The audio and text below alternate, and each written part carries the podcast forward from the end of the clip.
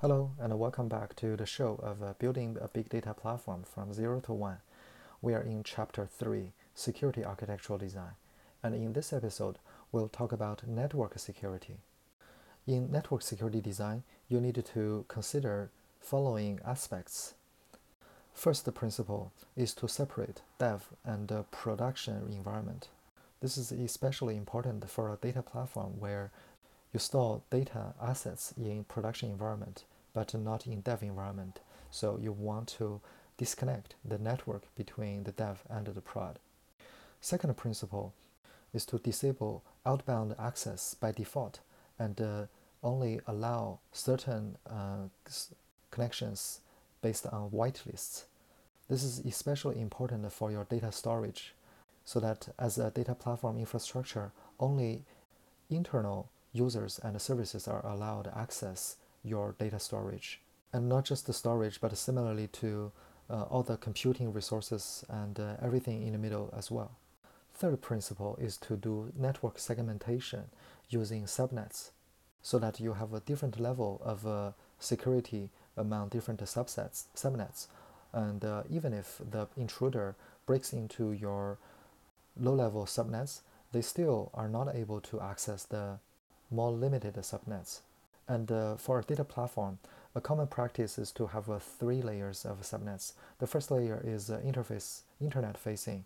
Uh, you usually put your network load balancers there, and uh, it is a public subnet. And then you have uh, private subnets for computing resources, such as your Hadoop Spark clusters. And the third layer is the most inner layer of a subnet that is uh, for storing data, such as your da- databases and so on.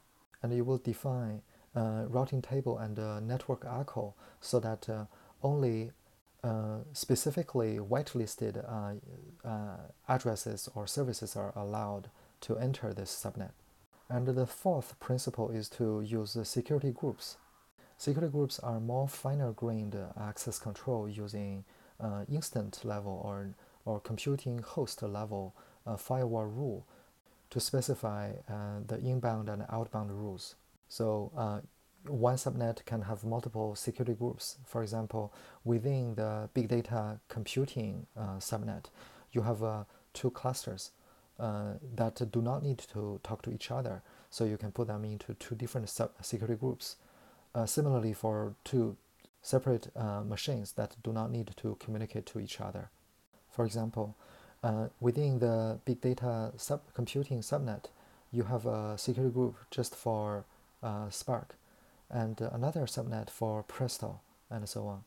And you can even put more fine-grained security groups rules within the cluster. For example, uh, all the task nodes are in a subnet and uh, the master nodes are in another so that uh, the master node can expose to certain uh, external services but the task nodes uh, will never need to talk to any other service. The fifth principle is uh, in-transit encryption. We have uh, talked about uh, data encryption in storage, which is at risk, rest. And uh, when data is exchanged over the line, we also want to encrypt them instead of uh, sending data in clear text. This is achieved by TLS or transport layer sec security. This is a must-have in the modern network design so that there will be no intruder machines uh, there uh, pretending to be a good host in your in network and, uh, and steal all the info or break and destroy your network. TLS depends on a PKI or public key infrastructure to issue uh, certificates so that uh, all the hosts will prove themselves to be a good host by talking to the certificate infrastructure and uh, they will also talk to each other only when uh, they see the good certificate. And you want your company to be a certificate authority that assign and issue a certificate to your nodes. And uh, if you use public cloud vendors, they all provide an automated way to generate, distribute, and renew the certificates for you. And the last uh, principle is to uh, monitor and audit.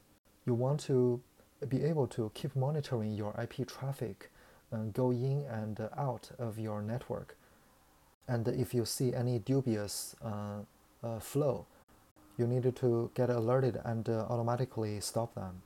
This is uh, super important for a data platform because without um, proper monitoring and auditing, you could uh, suffer from data loss.